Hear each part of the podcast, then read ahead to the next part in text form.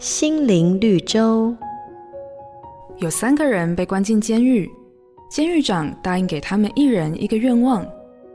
美国人要了三箱雪茄，法国人要了一个美丽女子相伴，而犹太人要一部与外界沟通的电话。三年过后，第一个冲出来的是美国人，大喊着：“给我火！”原来他有了雪茄，却忘了要打火机。接着是法国人，只见他手里抱着一个美丽女子，手里牵着一个，肚子里还怀着第三个。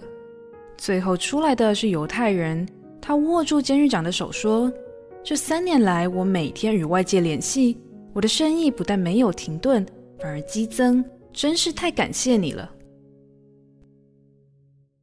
面对人生道路，常常要做许多选择，如果选择正确，就会受到很大的祝福。那关于生命这个重要选项，该如何抉择呢？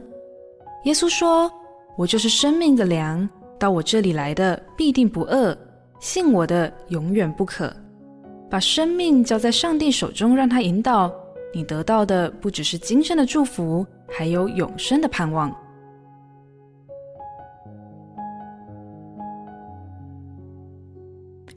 每个打动人心的故事，都是驱使我们改变、让我们成长的力量。